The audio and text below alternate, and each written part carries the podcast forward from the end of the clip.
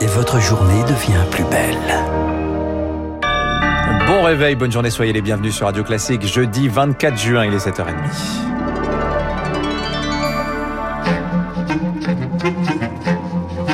– 6h30, 9h, la matinale de Radio Classique avec Dimitri Pavlenko. C'est un plaisir de vous accompagner jusqu'à 9h. Le journal de 7h30 vous est présenté par Marc Bourreau. Marc, direction le Jura pour ouvrir ce journal. Saint-Claude et ses 10 000 habitants sous le choc après la fermeture annoncée de la fonderie MBF. 270 salariés sur le carreau après le coup près mardi du tribunal de commerce de Dijon. Liquidation judiciaire. Aucun repreneur retenu pour cette entreprise spécialisée dans les carters de moteur et les boîtes de vitesse.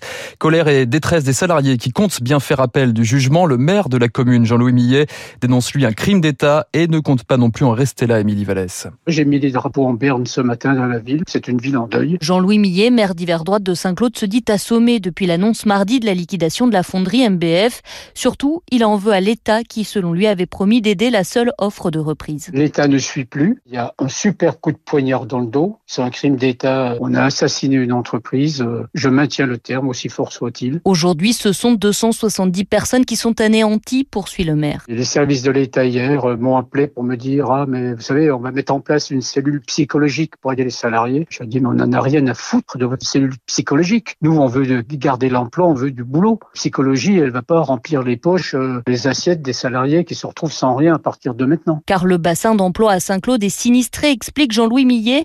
Ces dernières années la commune a perdu 2000 habitants. Déjà il y a 15 ans ben, la même entreprise est passée de 1000 salariés à 280. On a perdu 600 emplois 10 km d'ici, dans une entreprise de jouets, on s'en est pas relevé. Et aujourd'hui, eh bien là, euh, ce coup du sort, dans une ville qui a 9200 habitants, c'est un cataclysme. Face à cet enjeu territorial, la mairie a décidé de soutenir le recours juridique des salariés contre la décision de liquidation. L'État promet de son côté un fonds d'accompagnement et de reconversion dans la filière automobile pour les salariés, une enveloppe de 50 millions d'euros. Et si la réforme des retraites revenait sur la table, selon le Parisien ce matin, Emmanuel Macron devrait donner sa réponse avant le 14 juillet lors d'une possible prise de parole. En tout cas, la réforme peut compter sur Jean Tirole et Pascal Blanchard. Les deux économistes plaident pour un système universel à point comme prévu initialement dans leur rapport remis hier à l'Elysée. 7h33, à la une également ce matin, l'ombre du variant indien plane désormais sur le département des Landes. Si bien que Jean Castex et le Premier ministre et Olivier Véran, le ministre de la Santé, sont attendus dans le département dès ce matin. Le mutant indien représente 70% des nouveaux cas. Le taux d'incidence dépasse le seuil d'alerte. Autre territoire sous surveillance, le Grand Est. Pour l'heure, 60 cas sont recensés en Lorraine et dans le Bas-Rhin, des foyers de contamination à Strasbourg.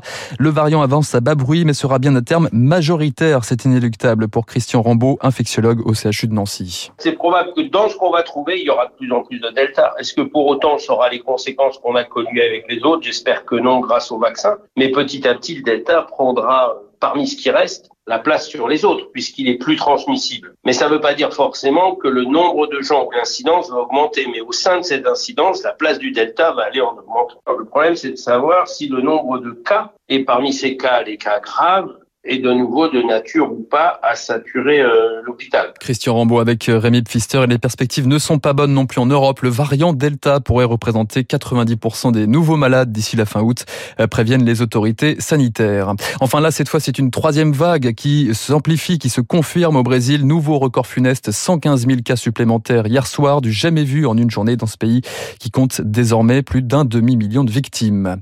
7h34 sur Radio Classique. Les magasins de CBD vont pouvoir continuer à fleurir en France. La Cour de cassation a tranché hier sur la vente de produits à base de cannabidiol.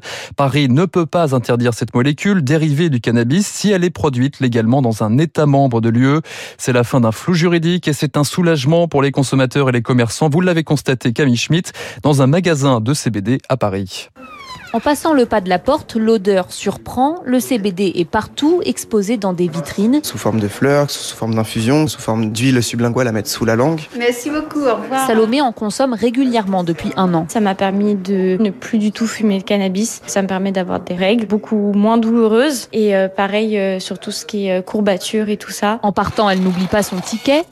Car jusqu'ici le CBD n'était ni interdit ni autorisé en France. Alors elle veut la preuve qu'elle est dans la légalité. J'ai toujours un peu peur de me poser dans un parc et que bah, la police arrive et, et par exemple qu'elle me croit pas si je lui dis que c'est du CBD et tout ça. Problème désormais réglé, la Cour de cassation a autorisé la vente de cannabidiol en France s'il est produit légalement dans un autre pays de l'Union européenne.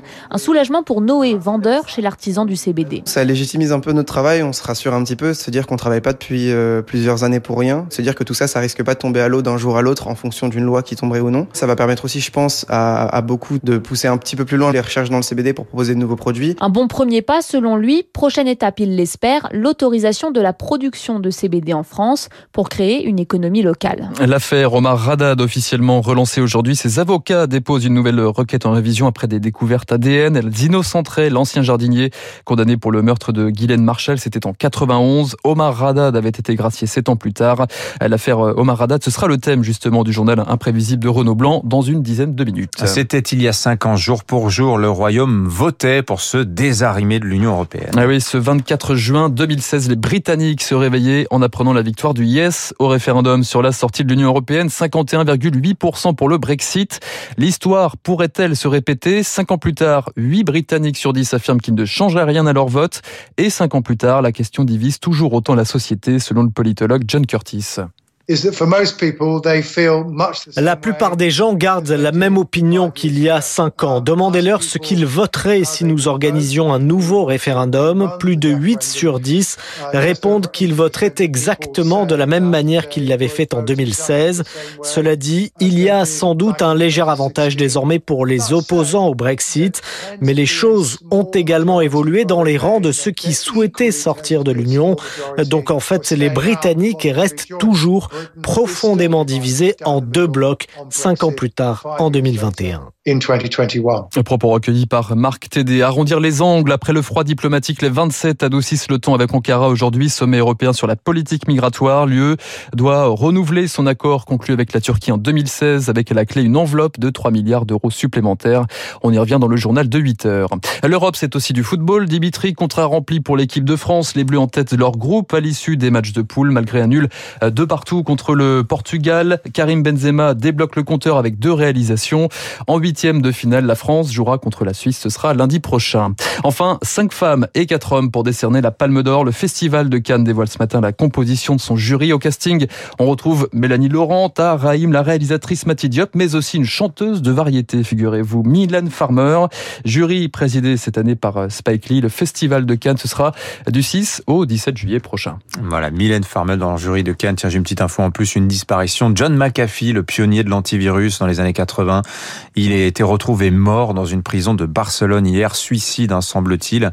Il était sur le point de se faire extrader vers les États-Unis. C'était devenu une espèce de gourou des crypto-monnaies. Il avait un million de followers sur Twitter et parmi ses derniers messages, il écrivait de manière un peu énigmatique, hein, rétrospectivement, je n'ai rien, je ne regrette rien. 7h38, les spécialistes dans un instant. Olivier Babot, le président de l'Institut Sapiens, et David Doucan, le chef du service politique du Parisien.